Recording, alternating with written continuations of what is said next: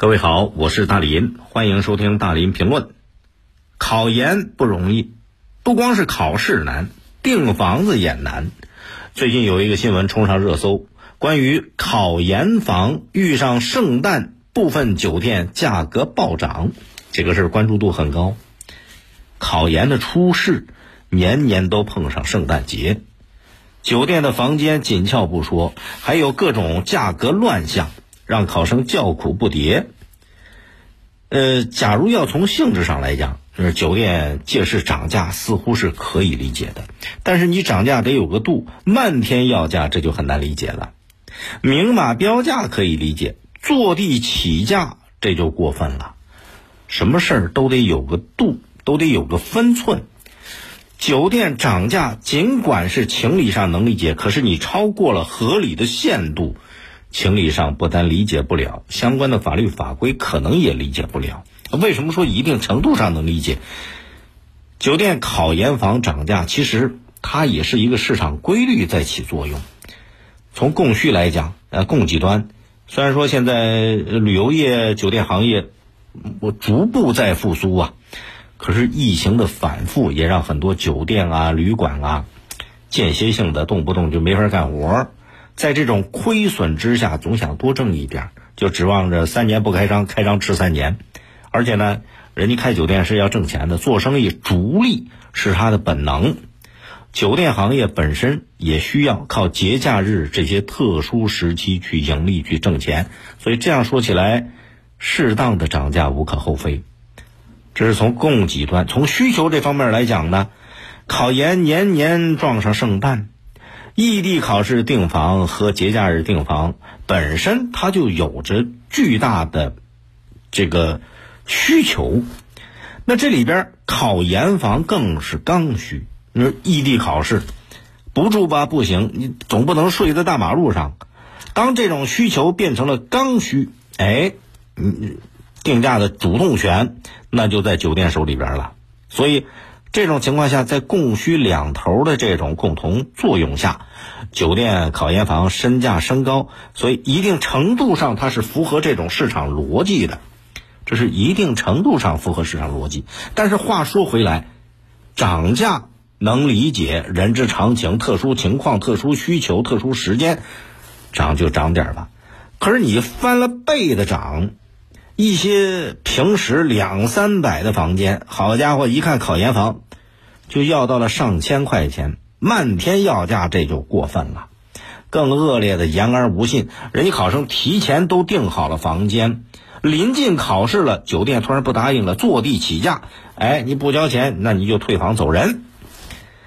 这种情况就有点可耻了，而且目前的形势下。呃，不少考点要求考生要提前到达考点所在的地方，你得事先有个自我隔离的时间段。这时候考生他那个就得出血啊，那钱包得往外不断的花钱，而还还带着一堆的烦心事影响考研的情绪啊。你看，从法律角度上来讲，尽管说按照价格法的相关规定，在酒店这些充分竞争的行业里边，经营者在遵守明码标价的前提下，有权按照市场供求自主定价。什么意思？就是说，这个酒店的房费啊，其实它不太适用政府定价或者政府的指导价。在这种情况下呢，市场部门如果介入的话，监管好像也很无奈。但是，一方面，这并不代表着法无禁止皆可为。自主定价不是酒店趁火打劫的一个招牌。再一个呢，价格法对经营者违反法律法规而谋取暴利的市场行为是有约束的，所以对于酒店的定价同样有法可依。其实不不光是这个考研，呃，还有考公务员、考教师资格证等等。你看那考点周边的酒店啊，价格也是水涨船高。哎，做生意人精着呢，闻风而动啊。考试经济现在叫考试经济了，还是那句话，追求经济效益、想挣钱，这都可以理解的，但是要适可而止，吃得有个吃相，明码标价也没问题。但是，如果就盯着考生要考试，哎，不想惹事，为了安安稳稳考试不计较了，你这不叫明码标价，你这叫明码抢钱，这种行为就让人很不耻了。实际上，你发现这个问题啊，年年都被拿出来讨论，但是年年讨论，年年屡禁不止。考研报考的人数还在持续走高，你完全想得到，以后这个酒店考研房的价格还得更高。当然，刚才说到的酒店它有自主定价权，如果说明码标价了，而且没有价格欺诈，也不能算是违法涨价。但是，如果离了谱，价格涨得离了谱，这就损害了考生作为消费者的市场交易权，这里边是存在法律问题的。所以，物价部门也要更细致的、更合理的出台相关的定价规则，给那些特殊时期、特殊人群，给他们的订房价格来提供参考。